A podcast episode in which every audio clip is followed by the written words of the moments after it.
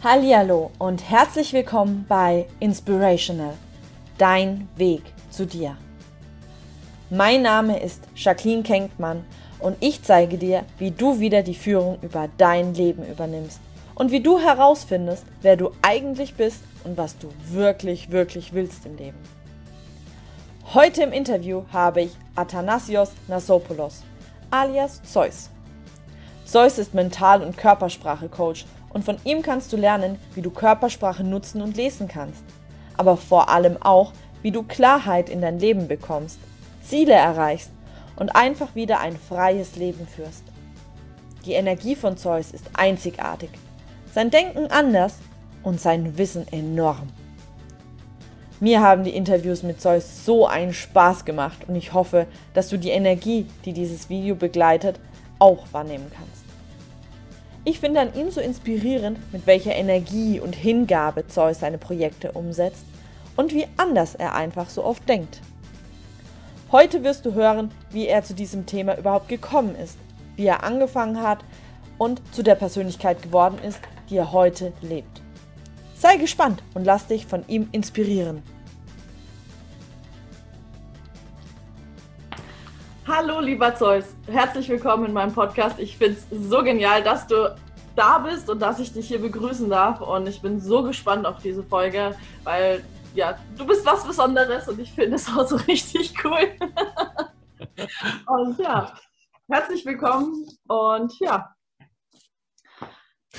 Vielen, vielen Dank, dass ich hier sein darf. Finde ich mega. Es ist eine ganz, ganz große Ehre. Und wir, wir schreiben ja mittlerweile schon seit wie viel? Seit einem Jahr wahrscheinlich auch schon auf Instagram und co tauschen uns aus. Du bist ein, eine sehr, sehr interessante Persönlichkeit. Du äh, schnappst ganz viele Dinge auf, denkst auch ganz anders, ganz konträr. Deswegen war das eine mega geile Einladung deinerseits zu sagen, okay, äh, kommst du in meinen Podcast rein? Ich so, ja klar, natürlich. Also coole Sache, auf jeden Fall. Ich bin ganz, ganz dankbar dafür. Von daher mega. Ich freue mich.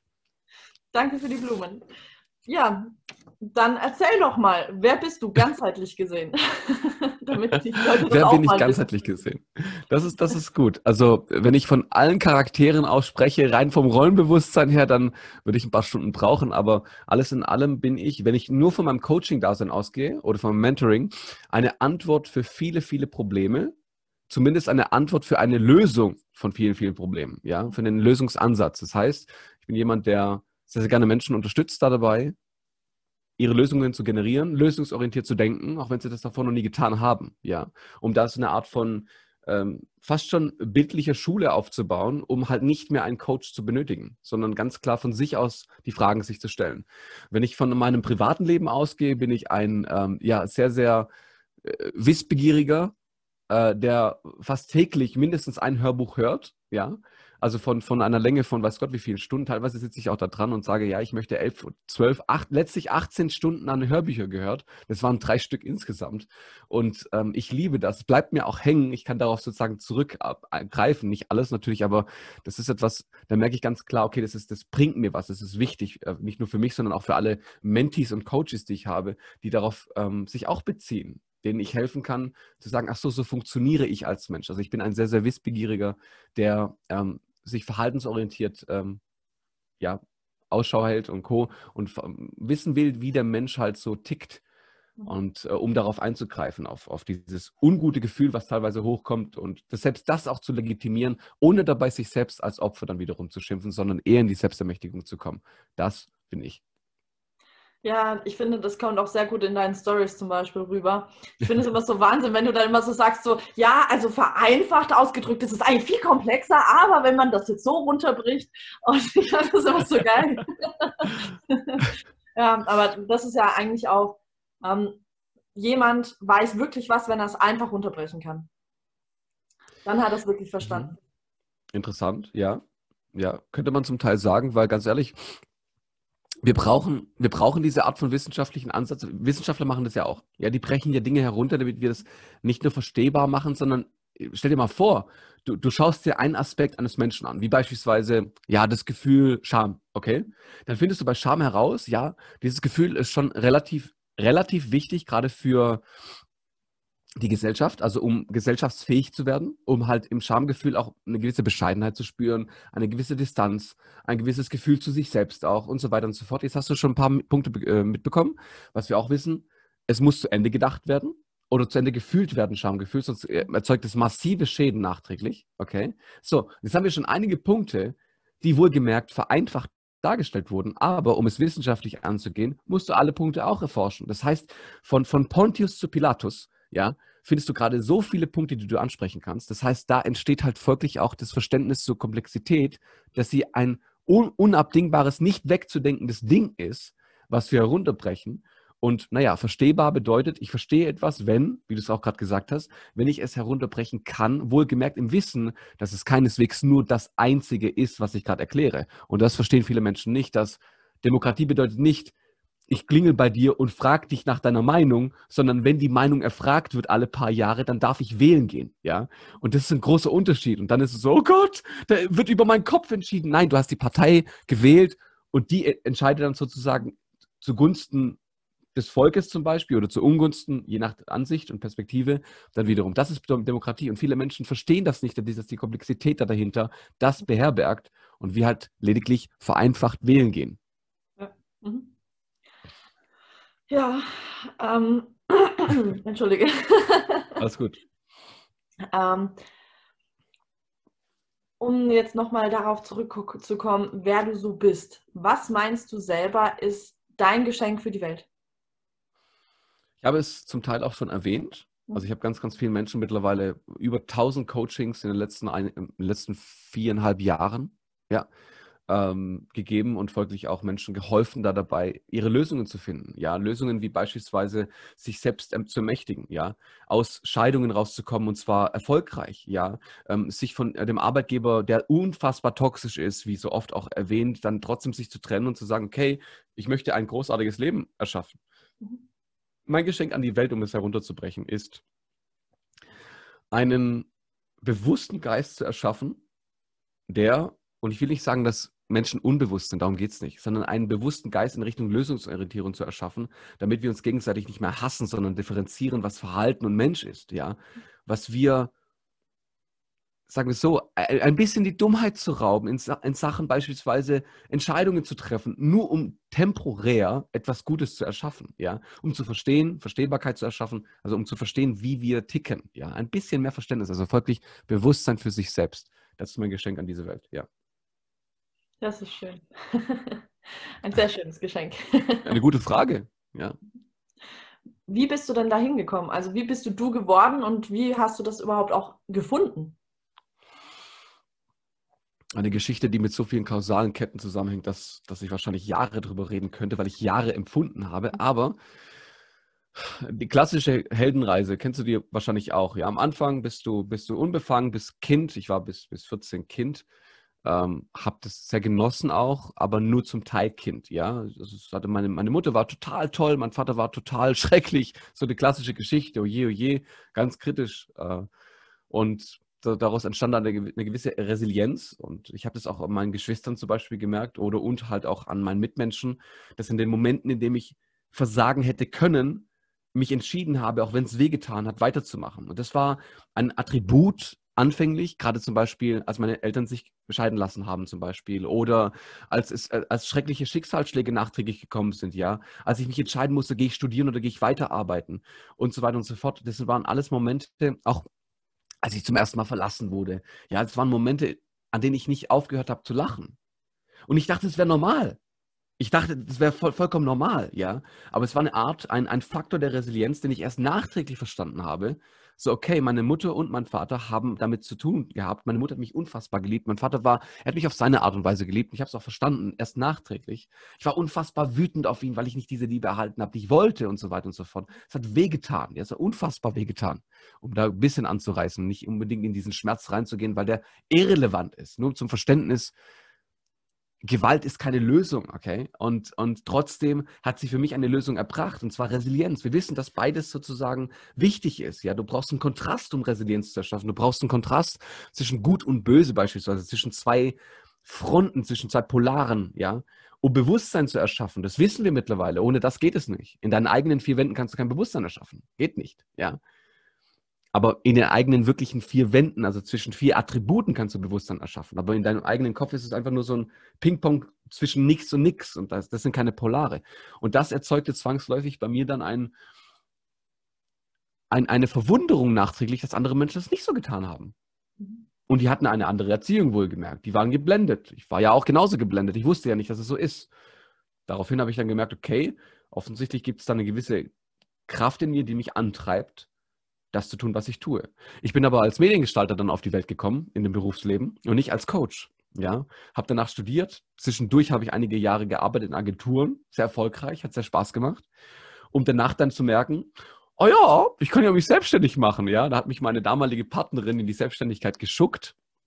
Ist jetzt fünf Jahre her. Und äh, das ist echt toll gewesen, weil sie dann gesagt hatte, so, du Zeus, also das mit der Körpersprache, was ich parallel auch gemacht habe, das kannst du recht gut. Habe ich recht früh begonnen. Ich habe auch sehr früh angefangen, Philosophie für mich zu entdecken. Da war ich 14, 15, äh, als ich zum ersten Mal dummerweise kein Anfängerbuch gelesen habe, sondern Plato. Das war ah. so nicht sinnvoll, ja. Nietzsche kam mit 17, das war auch nicht sinnvoll, aber es hat mein Leben geprägt, ja. Ja, das glaube ich. Also, da habe ich den Wahnsinn in mir getroffen. Und äh, ja, um da nochmal jetzt auf den Punkt zu kommen. Also das hat meinen ersten Workshop mit 25 mhm. In, in Körpersprache ergründet und, und, und halt, das führte da dazu. Ja, dieses, diese Resilienz, diese Frage, wozu erhalten Menschen ihr Leid? Das war so eine ganz antreibende Frage. Das hat, mich, das hat mir wehgetan. Ja? Und danach kam zwangsläufig natürlich auch was. Ja, der erste Workshop. Oh Gott, ja, 30 Tage später hatte ich meinen Workshop. Also 30 Tage nachdem meine damalige Partnerin gesagt hat, du machst den, ich habe dich schon angemeldet, du bist jetzt da und da bei diesem Seminar und da gibst du deinen Workshop. Das war so, ich habe noch gar nichts, ich habe keine Werbung geschalten, ich habe noch gar nichts. Und 30 Tage später hatte ich meinen, mit 18 Leuten war es. 18 wow. Leute waren in diesem, ja, größtenteils Familie. Das war nicht so toll, aber ja, kennen wir ja. genau.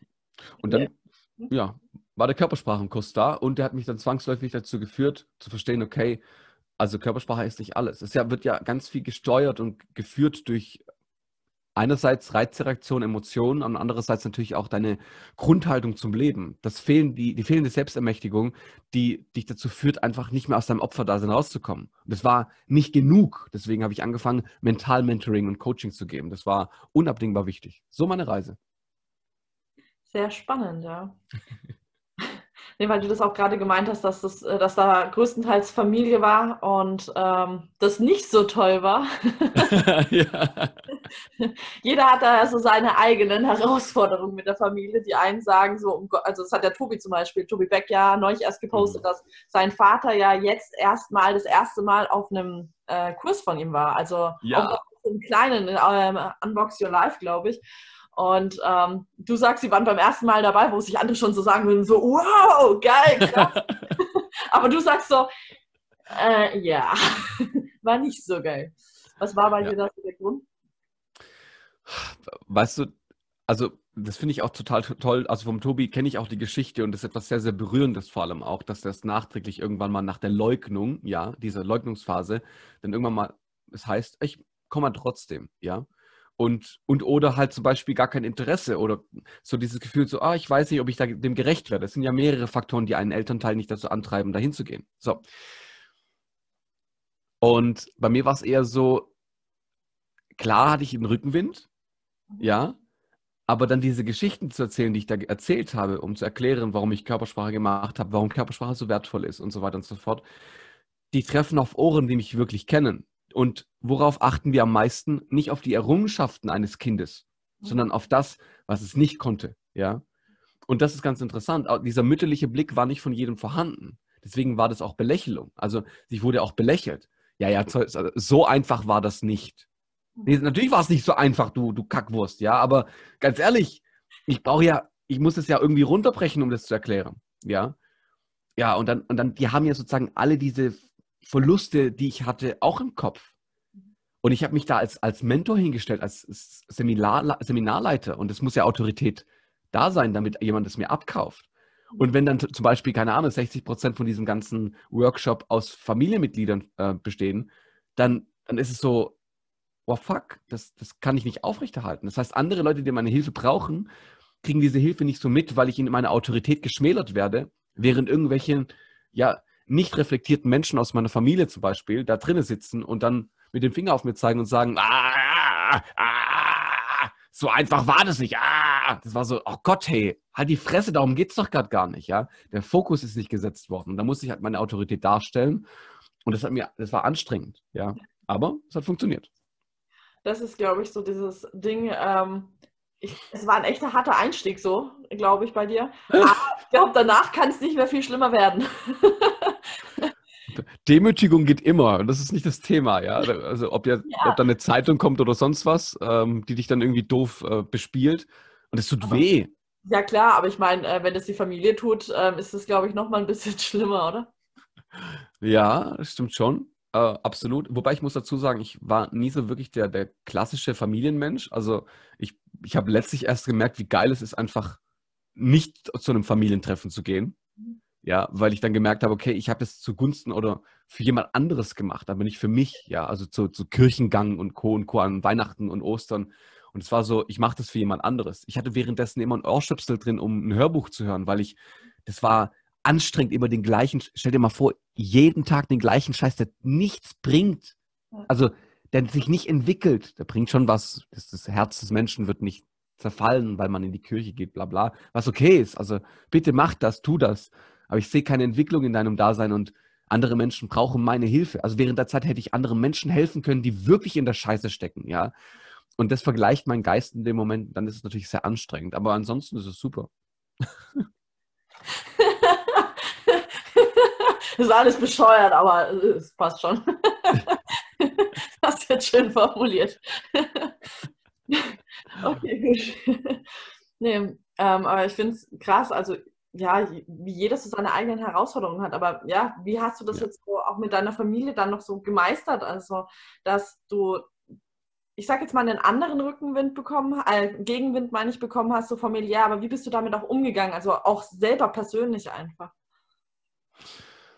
Ähm, ohne das, das, Thema jetzt irgendwie groß aufzuspielen, weil ähm, es war in dem Moment halt re also relevant und danach wurde es halt besser aufgrund dessen, weil ich meinen Weg gegangen bin. Und das war meine Lösung dafür, ganz klar zu sagen, also wer meine Unterstützung will und braucht, ohne sie dabei sozusagen jemanden so aufzuzwingen, das macht man ja oftmals auch. Ja, also hey, guck mal, ich habe da so eine Lösung, komm, lass uns doch das so angehen. Und du, du, merkst halt dadurch, dass Menschen gerade aus der Familie wissen, was für Verluste die eine Person auch selbst hatte. Deswegen ziehen die halt dann auch nicht mit. Ja. Weil die halt natürlich einen anderen Aspekt haben, eine andere Blickwinkel und sie haben ihre Rechtfertigung. Ja, so einfach war das bei dir auch nicht, ist zum Beispiel die Äußerung, ja, die habe ich vorhin schon genannt gehabt. Und darum geht es doch gar nicht, dass es bei mir nicht einfach war, sondern wir könnten ja gemeinsam, weil ich ja schon den Prozess durchgegangen bin, also durchgegangen bin, dir diese, diesen Prozess vereinfachen. Mhm. Ja. Und dann heißt es dann, ah, nee, das glaube ich nicht, etc., weil sie ja diesen Schmerz gesehen haben, weil sie diese Verluste gesehen haben, weil sie nicht daran glauben wollen, ich meine, in dem Moment kannst du nicht sagen, du, ich bin dein Gott, komm, wir machen das jetzt. Das ist halt nicht so, ja. Selbst auch im Coaching ist das nicht so. Die brauch, Menschen brauchen da, die brauchen teilweise ein bisschen mehr, als sie glauben zu brauchen. Mhm. Und dann gehen sie nach jahrelanger Psychotherapie raus und sagen folgendes, Achtung. Also ich war jahrelang dort, es hat mir nichts gebracht. So, okay, jetzt kommt's. Wenn ein Therapeut es hinbekommt, dass du da rausgehst und sagst, es hat, mich, hat mir nichts gebracht, hatte dich offenbar von einem Opferdasein zu einem Moment gebracht, an dem du selbst entscheiden kannst, dass du gehen kannst.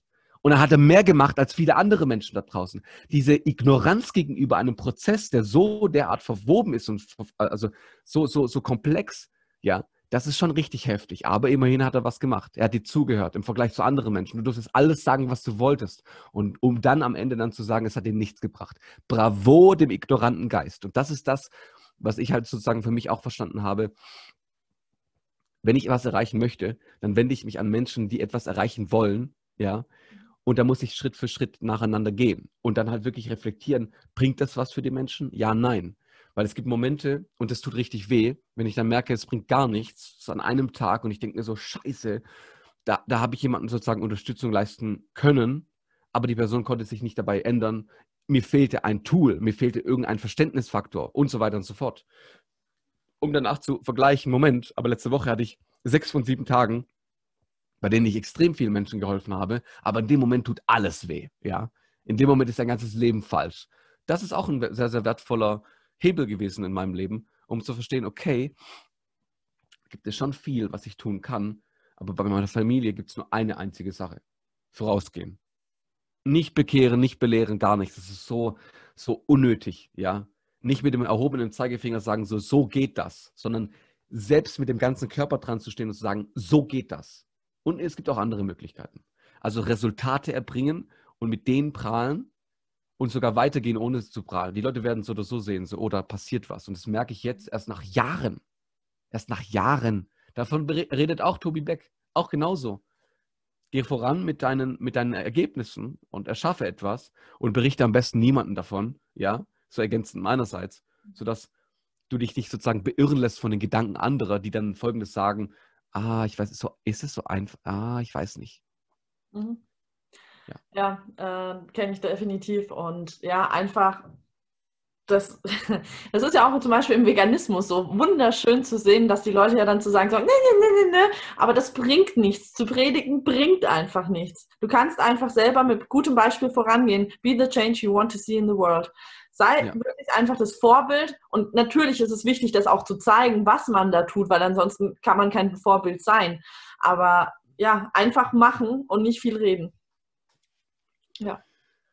Oftmals der Fall, ja. Und reden wollen wir auch nur, um abzugleichen, um zu verstehen, ob jemand das verstanden hat, ob die Idee nicht zu wahnsinnig ist, nicht zu einseitig, nicht zu, ja. Aber du willst auf jeden Fall nicht ständig hören von jemandem, wie scheiße deine eigene Idee ist. Das ist wie wenn dein Vater sagt, während du zum ersten Mal mit drei Jahren ein Bild zeichnest, also das wird kein Rembrandt. Danke für diese Entwicklungsstufe, ja. Aber er hat dann schon vorausgesetzt, dass du weißt, wer Rembrandt ist. ja. Immerhin. Das ist schon ein Ansatz, ja. ja. An dem man arbeiten kann. Unfassbar. Ja, ähm, solche Sachen habe ich auch schon beobachtet, wo ich auch etwas, ja. Aber gut. Ähm, ja. Veganismus, ist auch so eine tolle Sache. Dann wurde ich gefragt, auch zum Beispiel so, warum mache ich das denn? Ja, mhm. so in der Family. Ja, so weil ich Tiere hasse, was willst du hören? Ja, ich will die Viecher ja. nicht essen. nee. Wie ekelhaft. Ja, ich will, ich will eher Pflanzen ermorden. Macht auch total Spaß. Diese lebenden, sich, sich wirklich gedeihenden Wesen, die wirklich fast so einen Herzschlag haben, ja, weil wir das mittlerweile auch wissen, dass sie, dass sie diese Gefahr bedrohlich, also diese Bedrohung auch wirklich wahrnehmen. Nein, die will ich fressen, ja, die will ich umbringen. Ich tue das für meine eigene Gesundheit, ja, und gucken, ob das, ob das funktioniert. Seitdem ich, Achtung, für alle Veganer, die gerade zuhören, mach doch folgendes. Du testest einfach mal gerade an, wie das so für deinen Körper ist. Dieses Argument kann niemand widerlegen. Ja, weil du testest einfach. Du, Leute können dann natürlich auch sagen, so, nee, Fleisch ist wichtig wegen Vitamin B12, Schwein, Schweinefleisch und so weiter und so fort, bla bla. Aber du sagst einfach, nee, nee, das kann gut möglich sein. Du nicht in Widerstand gehen. Nicht Veganismus ist besser, ja. Da würde jeder irgendwie, da würde jeder einen Vogel zeigen und sagen so, nee, nichts ist besser, weil du, du tritt, trittst ja gegen die an. Einfach sagen in dem Moment, ich teste das gerade. Und dann könnte, könnte die Frage kommen, wie lange testest du es? Weiß ich nicht. Ich teste einfach mal, bis mein pH-Wert im Arsch so hoch ist, dass mein Arzt mir sagt, das ist nicht gut. So lange werde ich es testen. Ja. Mhm. Beschäftige dich. Also und davor ganz, ganz informativ, liest davor unbedingt das Buch von Dale Carnegie, wie man Freunde gewinnt. Dann hast du gar keinen Widerstand. Wirklich. Widerstand ja. ist viel giftiger als Veganismus oder karnivorisches Verhalten. Alles cool. Mhm. Widerstand ist viel giftiger. Da kannst du es noch so sehr im, im, im Veganismus da sein. Oh, ich, ich schütze Tiere etc. Guck dir mal die Schwein an, was leidet. Um, weil, gerade weil du Mitleid hast, solltest du es essen. Ja? Damit es nicht mehr leidet. Und währenddessen Hunden Chihuahua erkaufen, ja, aus weiß Gott wo, Portugal oder po, äh, also aus, aus Polen und dann sagen, ich wollte das Tier retten und währenddessen die Produktion von dem Tier weiter anleiten und dieses widerliche Wesen weiter existieren zu lassen. Denk mal ein bisschen nach, ja. Das ist so, das ist so ein riesiger Faktor, der so viel, also wie gehst du generell mit Leben um? Ja. Und das ist so echt so von Veganern, wenn ich sowas höre, weil ich die Tiere mag. Ja, magst du dich selbst auch, während du deinen dein, dein komischen Köter zu Hause hast, der nicht atmen kann, der gezüchtet wurde, um andere Bullen zu fressen? Das ist auch so eine, so eine Thematik, die, die mich so aufregt, ja? Ja, ähm, ich, ich möchte nicht zu sehr auf dem veganen Thema rumreiten, aber es ist halt auch dieses allgemeinen Menschen, die gerne predigen, ähm, die, ja, gut, es ist halt jetzt auch dieses Tierthema, von wegen, wie gehe ich denn mit anderen Menschen um? Weil ja, ja. weil auch äh, eben einfach nur in den Widerstand zu gehen, ist ja auch einfach, ich übergehe ja dann auch den anderen Menschen. Auch wenn ich mich selber übergangen fühle in dem Moment, ähm, ist es natürlich jetzt keine Legitimation, das genauso mit den anderen zu machen. Und Absolut. Ich bin Veganer, ich bin besser. Oder ich, ja. ich ernähre mich gesund. Das ist auch so eine geile Äußerung, ja. Mhm. Und ähm, ohne dabei ins Thema einzusteigen, da ging's, also mir geht es wirklich darum, also klar, sich bewusst zu werden und vor allem auch nicht in den Widerstand zu gehen in der Form, ja. Andere Menschen sozusagen zu bekehren und so weiter. Das ist meine These. Das wollte ich auch machen. Das mhm. wollte ich auch machen. Und Herrgott, ich erwische mich immer noch da dabei, bis heute. Und das ist so ein Thema. Widerstand, naja, ja, ich, das ist aber, glaube ich, auch so ein ganzheitliches Thema. Wenn man in Widerstand geht, dann äh, lehnt man sich ja selber und die Situation, in der man ist, ab. Damit erschafft man ja erst das Problem, weil wenn man einfach akzeptiert, wo man gerade ist, was man fühlt, ganz egal, wie dreckig man sich fühlt, wenn man eben akzeptiert, ich fühle mich so und das ist okay, dann kann es sich auflösen. Aber ansonsten halte ich ja an dem Gefühl fest, weil ich drüber rummeckere und sage so, ah, es ist so scheiße, dass ich mich scheiße fühle. Und ja, damit hältst du dein Scheißgefühl halt fest. Total geil. Ja. ja. Es gibt auch so diese, das ist ganz, ganz toll, was du gerade gesagt hast. Es gibt so diese These, gerade diese dogmatischen religiösen Persönlichkeiten, ja. So, es gibt zwei Arten von religiösen Persönlichkeiten. Die ersten, ja, die alles rechtfertigen durch die Religion und nicht sozusagen dem Zufall überlassen, ja. Und die zweiten, die sagen, also die, die tief religiös sind und sagen, mal schauen, was passiert. Weil die nicht anfangen, nach außen sozusagen ihre Religio, also ihre Rückführung aufzuzwingen, ja, und aufzuerzwingen. Und das ist echt spannend. Ja? Also du merkst auch selbst auch, wenn du mit jemandem redest, der durch und durch das liebt und verehrt, ja, mhm. und dich dann so sein lässt, wie du bist und dich währenddessen nicht ermorden möchte, weil du etwas anderes glaubst zu sein oder an etwas anderes glaubst. Total cool. Mhm. Und davon gibt es so viele Menschen da draußen, die, die, die bewundere ich sehr, weil weil sie in der Lage sind, die Perspektive so einzunehmen, dass ihre Religion für sich etwas Gutes tut. Und falls jemand Interesse haben sollte, dann erst sich dafür zu öffnen, wie eine Mutter sozusagen ihre Arme öffnet, sagt, ich nehme dich an, ja, in meinem Hafen des Verständnisses. Mhm. Ja, einfach dieses Dasein und ja, für jeden, der möchte und der es braucht, einfach da zu sein und nicht so dieses Propagieren, so du musst und dir ist das einzig Wahre. Und, ja. Ja. Ja, ja ähm, ich versuche gerade wieder so diesen, äh, diesen äh, Punkt zurückzufinden. Wie bist du denn zu dem jetzt geworden, der du heute bist? Also wie bist du aus diesem, ja, vielleicht auch aus diesem, ich weiß nicht, wie sehr du diese Einstellung hattest, dieses Opferdenken, dieses äh, Selbstgeblendetsein zu dir jetzt gefunden, der du heute bist?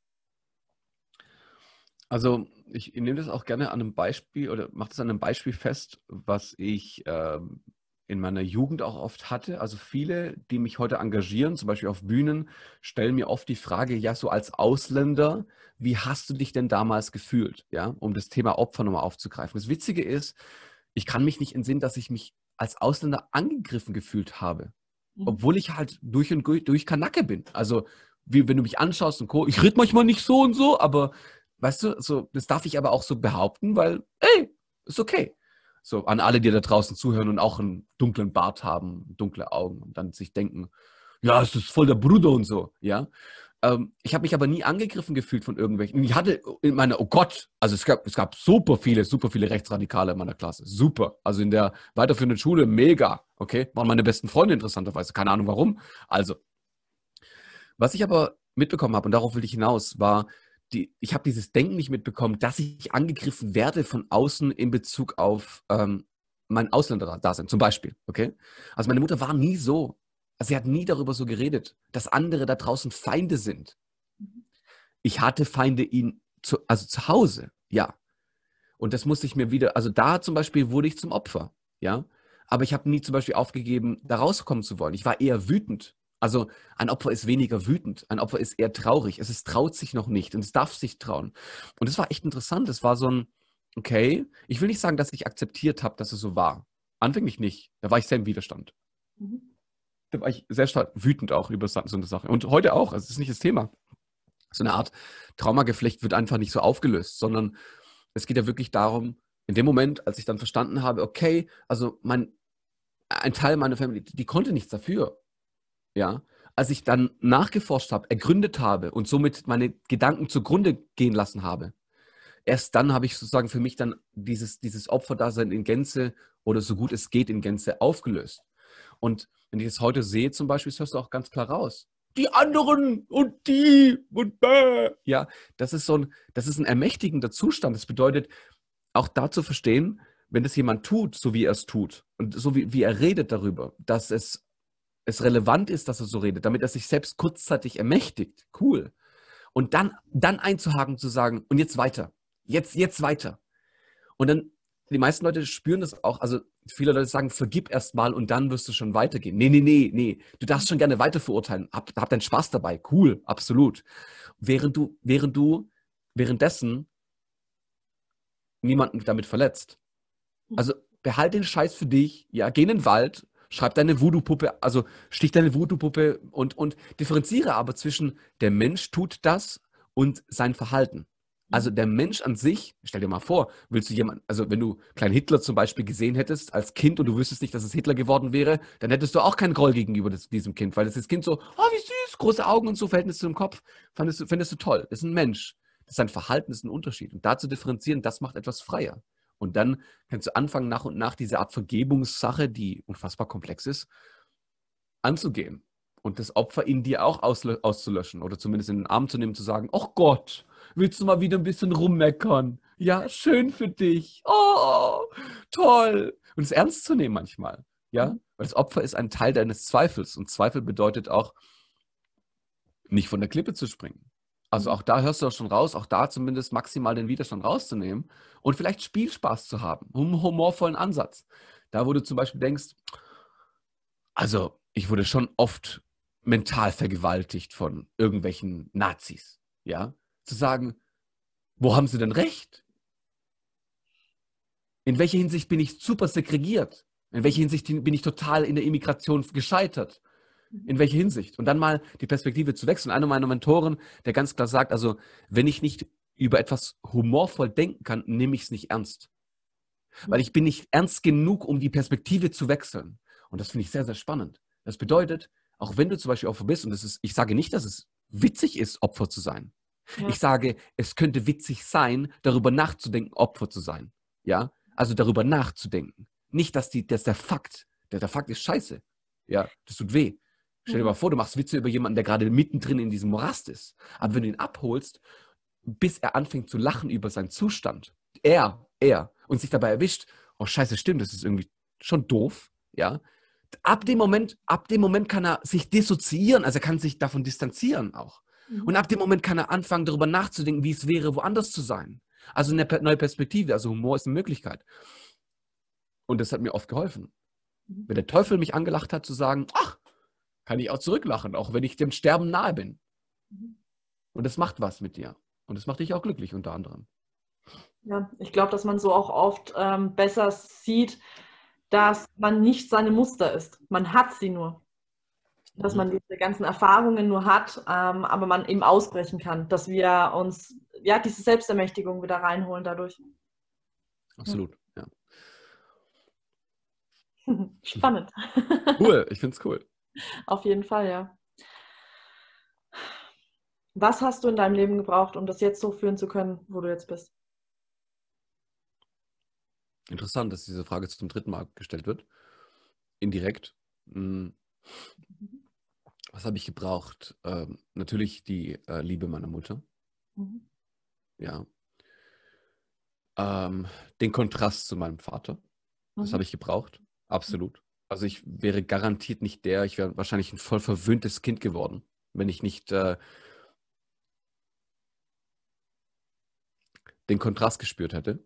So wie Carl Gustav Jung das so, so schön mal formuliert hat. Ähm, keine Baumkrone der Welt hat jemals den Himmel erreicht, solange seine Wurzeln nicht die Hölle berührten.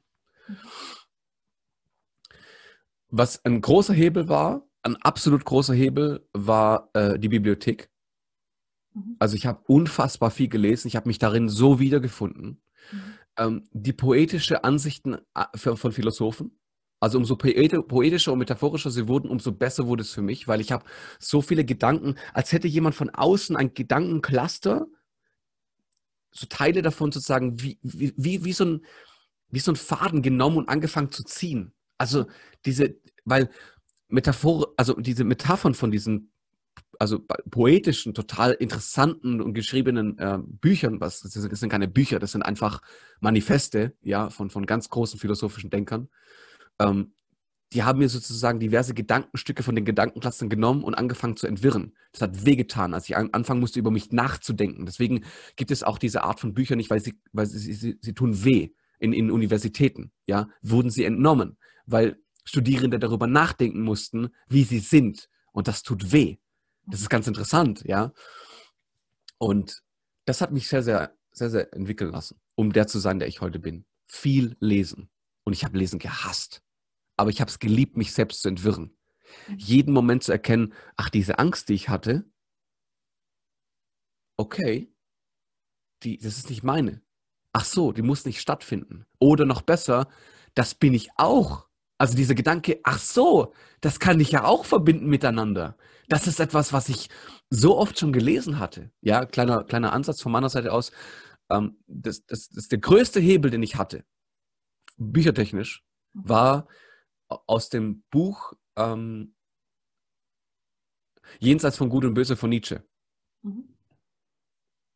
Und, und das hat mich sehr entzerrt. Und da, da, da kam so der, der größte Hebel raus. Einer davon war zum Beispiel, jenseits von Gut und Böse zu denken. Morallos, ja. Über Dinge nachzudenken, die mich eigentlich aufhalten würden, wenn ich moralisch denken würde. Das kann ich doch nicht machen, kennen wir doch alle, gell? Das kann ich doch nicht machen. Aber du kannst darüber nachdenken, es zu machen, ja? So, wie wäre es in dem Moment, auf einmal drei Schwänze in den Mund zu nehmen? Wie wäre es in dem Moment halt das zu tun, was du dir nicht trauen würdest, in der Realität zu tun, weil du dann in den Knast kommen würdest, ja? Aber dieser Gedanke kurz mal zu durchdenken und zu sagen, okay, okay, es war's. Und sich nicht dafür zu schämen, aber auch für Kleinigkeiten. Das war für mich ein ganz, ganz großer Hebel. Zu sagen, okay, ich kann Menschen verstehen, Achtung, ich kann Menschen verstehen, die auch in meinen Coachings Dinge tun würden, die sie befreien könnten, ja, aber es nicht tun, weil sie wissen, dass sie es tun könnten. Achtung. Sie kennen, kennen nur die Konsequenzen, weil sie den Kontrast erschaffen können, dieses Bewusstsein nochmal, also von A nach B zu denken, bedeutet Bewusstsein zu erschaffen. Ah, okay, wenn ich das und das im Vergleich setze, ich weiß, das tut weh, aber ich weiß, wie in der Geschichte von Kain und Abel, Kain wusste nicht, dass er etwas anrichten kann. Wenn er gewusst hätte, dass das, was ihm angetan wurde, ein, ein, ein Zustand ist, dann hätte er es nicht getan. Er hat es nur empfunden. Er war nur Tier. Wenn er gewusst hätte, dass das, was er werden wollte, Abel wäre, also das, das Ergebnis, ich würde gerne so sein wie Abel, also folglich möchte ich auch gerne das Ergebnis haben, ja. Ich würde mich so gerne fühlen, dann hätte er die Frage sich stellen können, was müsste ich denn dafür tun? Aber die hat er sich nicht gestellt, weil er nicht wusste, dass er in sich einen Groll trägt, den, den er sozusagen als Anlass genommen hat, um sein größtes Vorbild zu, zu töten. Und das ist ein großes, großes Beispiel, gerade aus der Bibel zum Beispiel, was ich echt brillant finde, als zweite Geschichte. Wahnsinnig toll. Denk drüber nach, dass du andere ermorden könntest. Denk drüber nach. Ja. Und da wirst du nicht zu dem Teufel, sondern der, der haust in dir. Aber du musst nicht dazu werden. Ja, ja. Bewusstsein.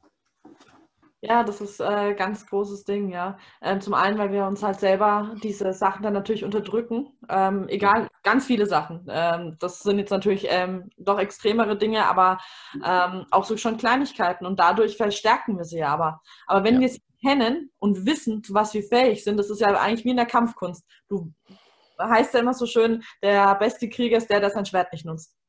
Aber er weiß, wie es geht.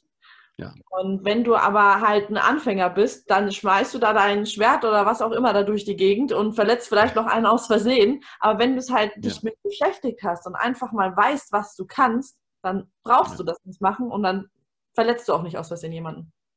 Das siehst du auch zum Beispiel bei Kindern, ja. Gerade bei Jungs, die zum ersten Mal ein Mädchen durch ihre Kraft, die sie nicht einschätzen können, verletzen. Mhm. und dann nach Hause kommen und dann so voll zittrig, oh je, oh je, oh je. Also ich wollte das gar nicht. Also kennst du diese, also mhm. das ist so ein brillantes Beispiel gerade da dafür.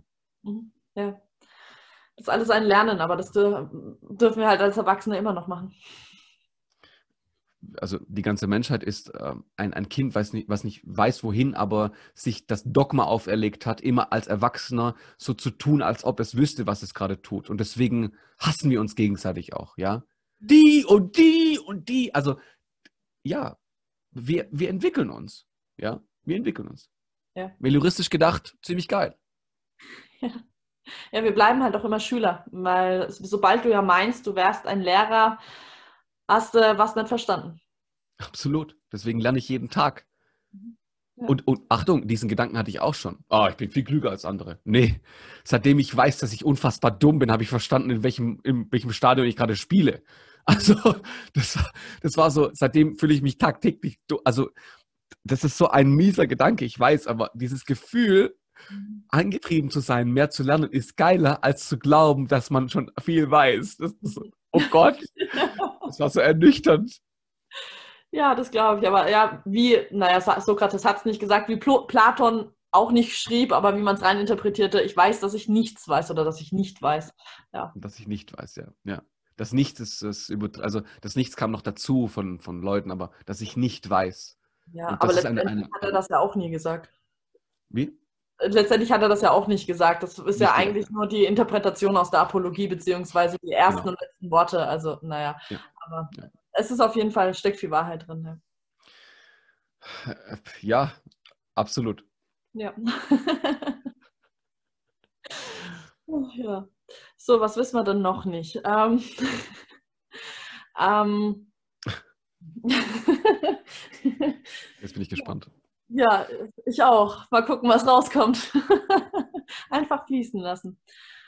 Ähm, also ich finde es einfach so Wahnsinn. Ähm, so, also das denke ich mir aber bei vielen einfach so, die, die, als würden sie schon immer wissen, was sie tun wollten und sind jetzt auch irgendwie geworden und das war eigentlich schon so vorherbestimmt gewesen alles.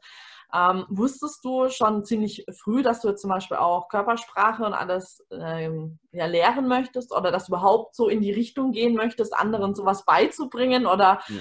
warst du da so völlig in eine andere Richtung unterwegs und dann irgendwann so, oh, okay? ähm, also ich, ich habe schon immer gerne gegraben, also in die Tiefe gegraben. Das, äh, ich wollte, also alle wollten Polizisten werden und, äh, und, und, und Feuerwehrmänner und Co., also meine Jungsfreunde damals. Ich wollte Archäologe werden. okay. Bis zu meinem 5, 14. Lebensjahr, nicht 15, 14. Lebensjahr. Mhm. Da habe ich den Wunsch äh, angefangen aufzubauen, Lehrer zu werden. Mhm. Äh, ich habe ich hab das ja genossen, anderen Menschen, das ist ein recht normaler Prozess, um etwas zu lernen, anderen, also anderen beizubringen, was ich gelernt habe. Fand ich irgendwie geil, das war ein tolles Gefühl. Ich habe mich da sehr, sehr wohl gefühlt, ja. Offenbar haben meine, hat mein Gehirn die äh, Hormone produziert oder die Neurotransmitter, die dazu geführt haben, dass ich diesen Weg weitergegangen bin. Wohlgemerkt, ein Jahr später, als ich angefangen habe, ähm, äh, abgewiesen zu werden von einem anderen Geschlecht, weil ich eine Hackfresse hatte, was auch immer. Ähm, zumindest dachte ich das. Da habe ich angefangen, äh, Körpersprache mir äh, anzueignen. Mhm. Okay. Hat ein bisschen gebraucht, aber ich habe das wirklich, ich habe das inhaliert, ja. Ich habe ganz klar gesagt, ich möchte aber dann gucken. Sehr naiv geguckt, interpretiert, bla bla, wie man das am Anfang macht, so als das Körpersprachen-Newbie. Und dann habe ich auch gemerkt, so, wow, krass, ja, die weisen mich ja gar nicht so oft ab, sondern ich denke, dass sie mich abgewiesen haben. Das war so, Okay, Evidenzen haben was anderes gezeigt, als was ich beobachtet habe. Wobei natürlich ich mit einem subjektiven Geist drauf geschaut habe, logischerweise, weil ich Subjekt bin und meine, objektiv denken zu können. Aber das ist eine andere Sache. Das war echt cool. Ich habe also recht früh Körpersprache äh, mir angeeignet, aber wohlgemerkt, ich wollte mit 18, 19 wollte ich anfangen, Philosophie zu studieren. Mhm weil ich währenddessen ja auch Philosophie mir ange... Also es war für mich so ein brennender Punkt. Und ich wurde aber nicht ähm, unterstützt. Deswegen habe ich angefangen, äh, also ich war in Agenturen, habe da gearbeitet und so weiter und so fort. Habe dann als, als ähm, Grafikdesigner, habe ich mich ja ausbilden lassen, als Mediengestalter besser gesagt. Und danach habe ich studiert. Ich wollte eigentlich, also eigentlich wollte ich ja Philosophie studieren. Ja? Aber das wurde mir nicht gestattet. Deswegen habe ich angefangen dann äh, was anderes zu studieren, Kommunikationskonzeption und Design. Und äh, das war ziemlich einfach, muss ich gestehen. Es war ein cooles Studium, hat auch total Spaß gemacht. Aber ich habe nie diesen Gedanken verloren, Philosophie zu studieren. Das werde ich irgendwann mal wahrscheinlich auch machen. Ja. Mhm. Psychologie kommt dann auch irgendwie ins Spiel, weil. Kann ich in Bamberg nur empfehlen, ist geil. Philosophie? Ja. Cool. Cool. Also muss ich auch sagen, ähm, es sind äh, gute Dozenten da dabei. Gerade einer, der macht es so mit Leidenschaft, wirklich. Also ihr zwei würdet euch super verstehen, glaube ich. Ja, gleich knutschen. ja, ah. genau. gut ausschaut oder auch noch, aber äh, ist nicht so ganz in deinem Alter, aber ich weiß nicht, ob dich das stört. Das ist, das ist okay, keine Grenzen. Ja. No limits. Ja. ich glaube, ich muss um, aufpassen, was ich hier sage. Ich hatte nämlich überlegt, ihn auch mal in meinen äh, Podcast zu bringen, weil er das so mit Leidenschaft macht. Deswegen sollte cool. ich aufpassen, ja. Cool, cool. Ja, sehr gerne. Auf jeden Fall. Ähm, unbedingt. Ich sag's einen Gruß. Ähm, auf jeden. Fall, um auf, auf, deine Frage nochmal einzugehen. Mhm. Äh, es war so, dass mich das immer angetrieben hat, äh, das zu tun. Mhm. Aber ich erst mit 25 dann gemerkt habe, ich darf das auch tun. Mhm. Ja. Ich darf das, weil ich habe immer einen anderen Weg eingeschlagen und ich dachte mir, ich war, wäre nicht genug. Mhm. Ja. Und so entstand sozusagen auch diese, diese Leidenschaft und auch, ich habe auch legitimiert, dass meine damalige Partnerin mich dann geschuckt hat und gesagt hat, mach deinen ersten Workshop. Ja. Genau, ja. weil ich währenddessen halt auch Körpersprache tagtäglich benutzt habe. Gott im Flirten. Gott, das, oh, das war so schön. Es war unfassbar schön. Und was für riesige Erfolge ich gefahren habe. Meine Güte, ich bin so dankbar dafür. Aha. Körpersprache zu lernen ist so, mh, mm, also nicht Pick-up-mäßig. Also klar sind da Anteile mit drin, aber nicht so, so undankbar dem, dem anderen Geschlecht gegenüber. Nein, nein, das war, die Sache an sich war so schön. Es hat so Spaß gemacht, dann zu erkennen, was sie eigentlich auch so vielleicht denken. Also Reizreaktionen auch auszufinden und so weiter. Und das, diese, mit dieser Freude bin ich in den ersten Workshop gegangen, mhm. weil ich ja Lehrer werden wollte. Geil! Ja, ich habe ja viel, viel, gelernt, ich wollte es ja beibringen und heute, heute mache ich es sehr gerne. Ja, das glaube ich, ja. Gerade, ich, ich finde es so witzig, weil du ja auch vage bist und äh, Wagen tun ja doch sehr gerne flirten. Daher finde ich das schon, es ist schon witzig, ja. Doch. Nach der Astrologie zu urteilen bin ich nur romantisch, weil ich Fische als Aszendent bin. Achtung. Ah, ja. Oh, das ist jetzt interessant, das bin ich nämlich auch. oh mein Gott, wir matchen total. Oh. Die Anbindung, ich muss mir gleich einen Dutt machen, damit ich auf jeden Fall genau. besser angebunden bin zum Universum. Ja. Ach ja, schön. Okay, jetzt wird es skurril. Achtung. Im Mond bin ich Schütze. So. Nee, da bin ich. Gott, was war ich denn? Da bin ich Zwilling. Okay. Pech gehabt, ja. ja. da scheiden sich doch dann die Wege. Ja, vielleicht auch ganz praktisch so. Aber ich habe noch eine Frage, nämlich zu dem, was du gerade gesagt hast. Ähm, ja. Wie, ähm, also deine äh, damalige Freundin hat dich zum einen gepusht, aber wie hast du diese Überwindung geschafft, dieses, ähm, hast du dieses gut genug überwunden oder hast du, oder nicht gut genug überwunden zum gut genug oder hast du, was hast du gemacht, dass du dann doch rausgegangen bist?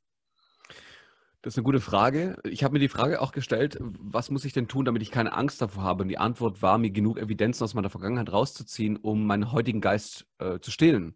Weil gut, nicht gut genug bedeutet, äh, im Hier und Jetzt zu sein. Mhm. Weil wenn ich nur im Hier und Jetzt bin, bin ich einfach nicht mehr das, was ich damals war. Oder damals ge gewesen bin, damit ich heute das werde, das ich heute bin. Das heißt, dieses im Hier und Jetzt sein ist oftmals ziemlich cool, aber in dem Moment war es für mich echt scheiße, weil in dem Hier und Jetzt war ich einfach nicht genug, ja.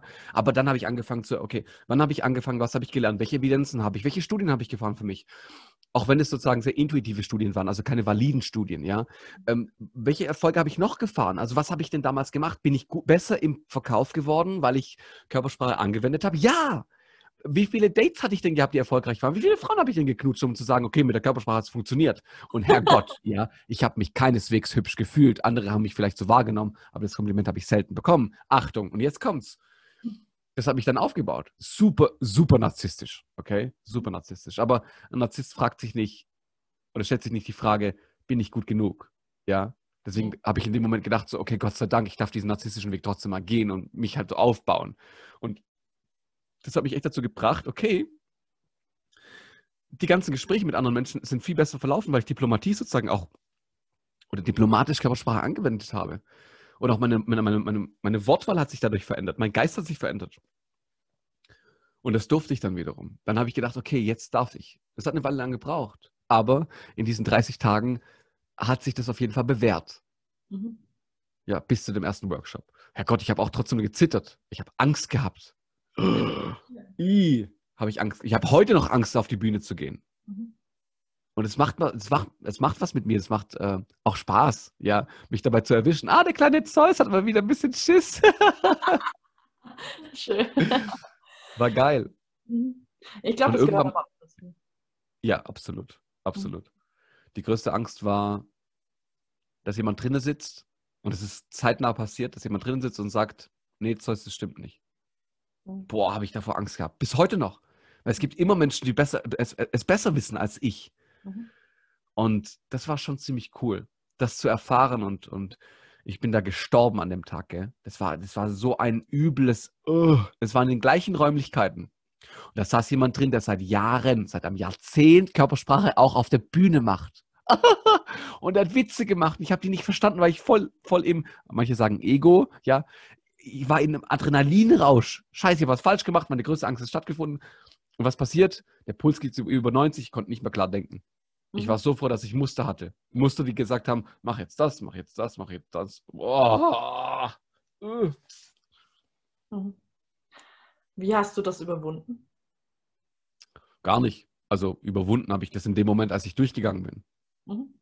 Also, okay. Ähm, überwunden im klassischen Sinne, also im spirituellen Sinne auch, ähm, habe ich es, als ich es erstens äh, erkannt habe, dass es passieren kann, okay, die Angst hat stattgefunden. Zweitens, als ich verstanden habe, dass mein Gehirn das weiterhin produzieren wird, immer. Also, weil ausgeschlossen werden ist einfach nun mal eine gewisse Grundangst. Ist nicht cool, ja. Da werden einige Prozesse im Gehirn angetriggert sozusagen, um das mal flapsig zu formulieren, um dann sozusagen kein Dumm, keine Dummheit mehr zu machen. Der Cortisolpegel steigt, damit wir keine Dummheiten machen. Und das war ein sehr, sehr großer Hebel für mich zu verstehen, dass ich so bin, weil mein Gehirn so agiert. Ja, das ist normal, das ist bei jedem Menschen so. Menschen, die es nicht haben, naja, es gibt es selten. Mhm. Ja. Das war cool.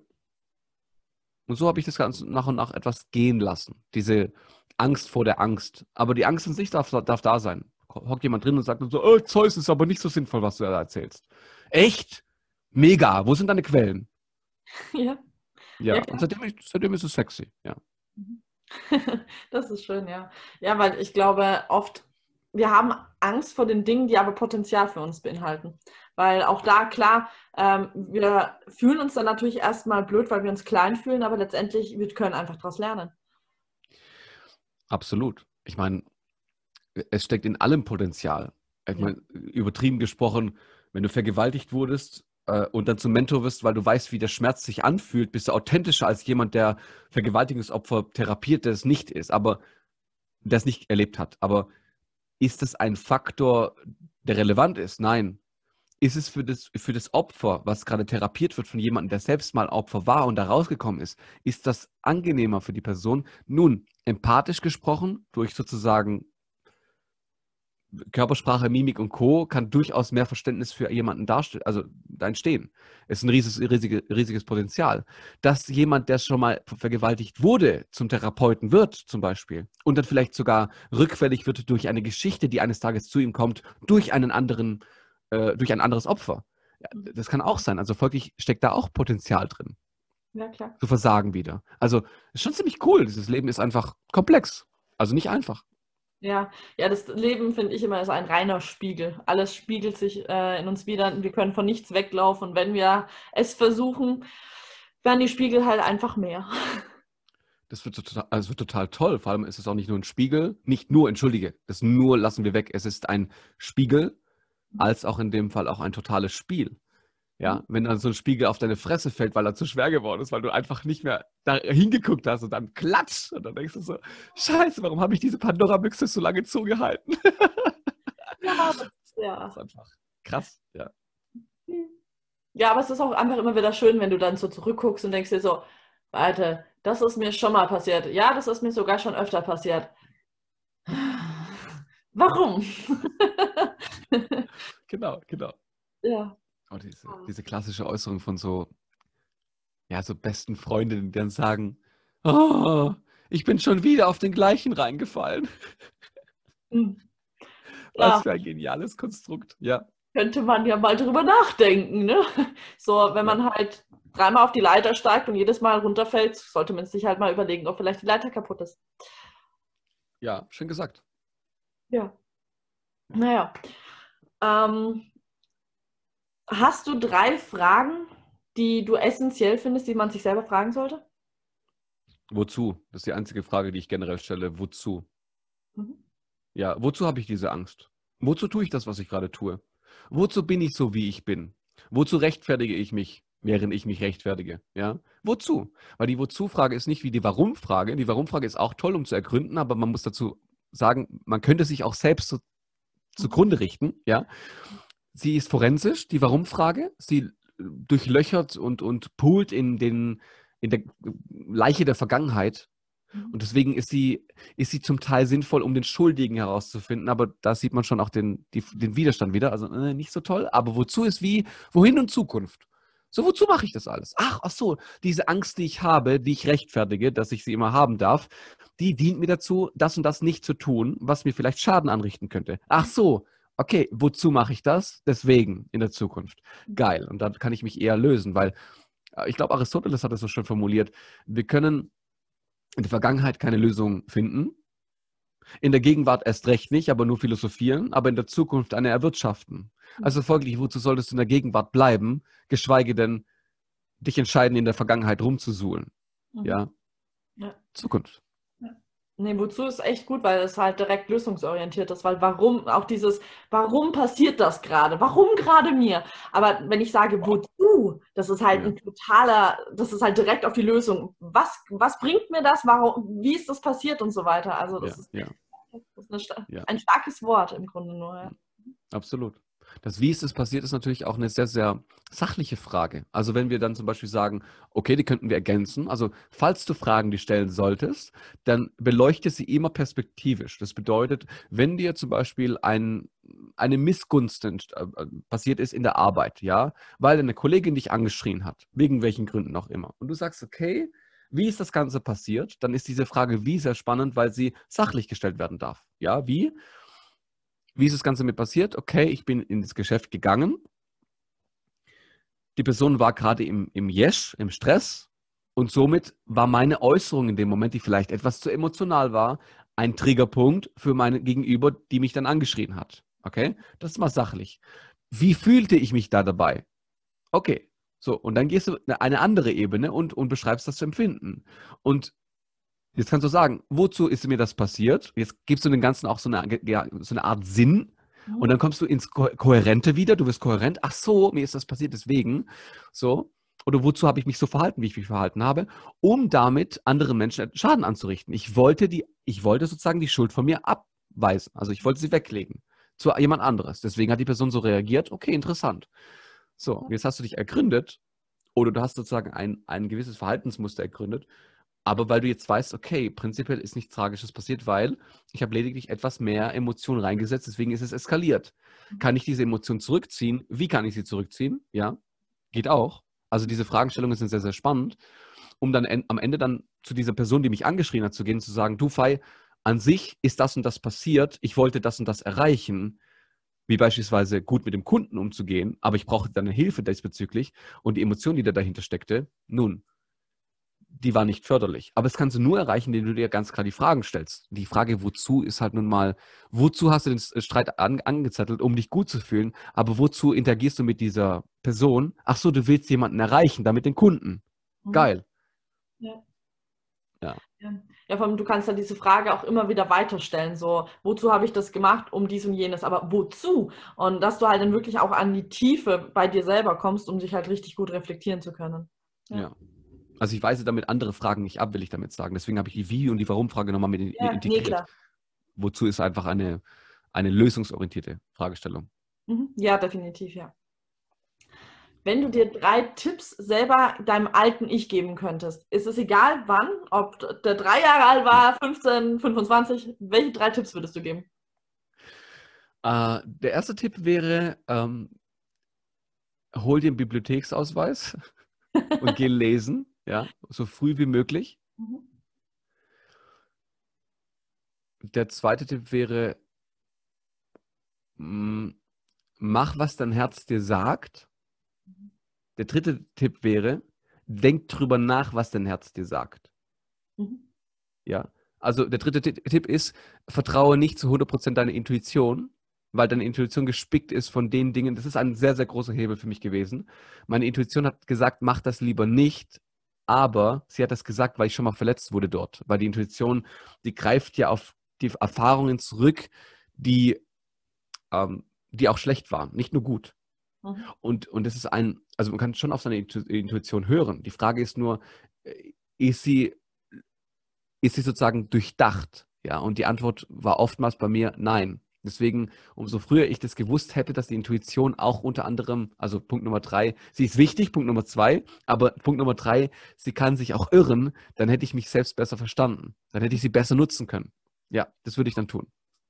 Ja, das finde ich auch so äh, spannend, weil ich glaube, dass es zwei unterschiedliche Gefühle gibt und es ist wie mit Hunger und Appetit.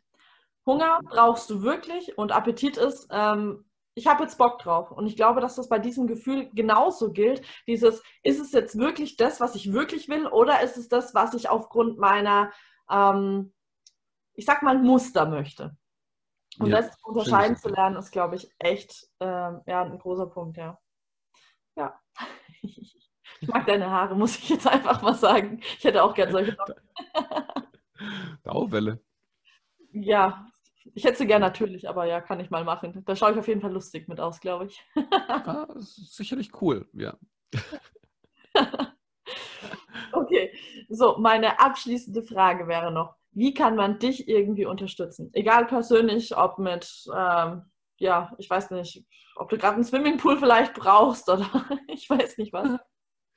Die, die, die, also das Größte, ich könnte sagen, so, okay, wie kann man mich unterstützen? Ich wandle mal die Frage etwas um in, äh, was ist das größte Kompliment, was man mir ma machen kann? Ja, weil das ist eine, eine ganz große Unterstützung. Und zwar für all jene, die heute hier zugehört haben, ja, dass sie aus den Dingen, die sie gehört haben, keinen Widerstand rausziehen, sondern sich erstmal fragen, den Widerstand mal kurz parken und fragen, was kann ich denn wirklich rausziehen? Dieses, ein Genie kann 2000 Bücher lesen und er wird aus jedem Buch, egal wie schrecklich es ist, etwas Großartiges rausziehen. Die Frage ist also folglich, was kannst du rausziehen, damit wir eines Tages uns wieder treffen in ein paar Jahren und du mir sagst, das war gut, Dankeschön. Mhm. Also ich bin nämlich nicht dafür da, um eine Meinung zu vertreten. Ich bin dafür da, um Perspektiven aufzuweisen. Lösungen entstehen nicht nur durch, nicht durch eine Meinung. Lösungen entstehen durch die Abkoppelung, also durch das morallose Denken. Wo will ich hin? Was soll ich entstehen lassen? Kann ich das erst nachträglich vertreten? Ja? Okay, nein, ja, cool. Und das ist, wenn du das rausgezogen hast, wäre das für mich ein Riesenkompliment. Äh, von daher, ja, das wäre schon cool. Richtig schön, ja. Das ist ein schönes Schlusswort. Danke. Ja, dann ja, bedanke ich mich auf jeden Fall für ja, den vielen Input, die super Inspirationen. Und ja, wenn man, wenn man sich dafür öffnet und es zulässt, kann man sehr viel, glaube ich, draus ziehen, wenn man eben nicht in den Widerstand geht. ja. Und ich freue mich dann schon nächstes Mal dann noch mit dir tiefer in dein Business einzusteigen. Ja. Cool. Ja. Interessant, ja. Ich freue mich. Ja. Vielen Dank und bis nächstes Mal. Bis nächstes Mal. Ciao, ciao. Dankeschön.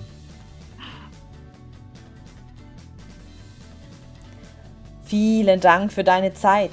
Ich hoffe, dass dir auch diese Folge wieder gefallen hat. Schreib mir gerne in die Kommentare oder auch auf Instagram unter den dazugehörigen Post, was dir am besten gefallen hat, was deine größten Learnings sind und freue dich dann schon auf nächste Woche. Kommenden Sonntag habe ich Zeus erneut im Interview. Dort gehen wir noch einmal genauer auf seine berufliche Tätigkeit ein, was er da so genau macht und wie es überhaupt dazu gekommen ist. Freue dich auf den Blick hinter die Kulissen. Schau gerne auch mal auf meinem Instagram-Kanal vorbei, wo ich jeden Tag unter anderem eine Frage poste, die dich inspirieren darf, dich immer besser und besser kennenzulernen. Zudem mache ich auch Inspirational Readings aus der geistigen Welt – auch hier auf meinem YouTube-Kanal kannst du gerne in den verschiedenen Playlists stöbern. Die meisten meiner Posts habe ich auch vertont. Ebenso biete ich jeden Mittwochabend um 19 Uhr eine Trommelmeditation an, die dich mehr und mehr zu dir selbst führt und zudem dir einen Weg in die geistige Welt ermöglicht. Diese findest du in einer separaten Playlist. Damit wünsche ich dir noch eine wundervolle Zeit und entweder bis zur nächsten Folge am kommenden Sonntag oder bis zu einem anderen meiner Videos. Bis dahin und alles Gute. Sei inspiriert und bleib inspirierend. Deine Jackie.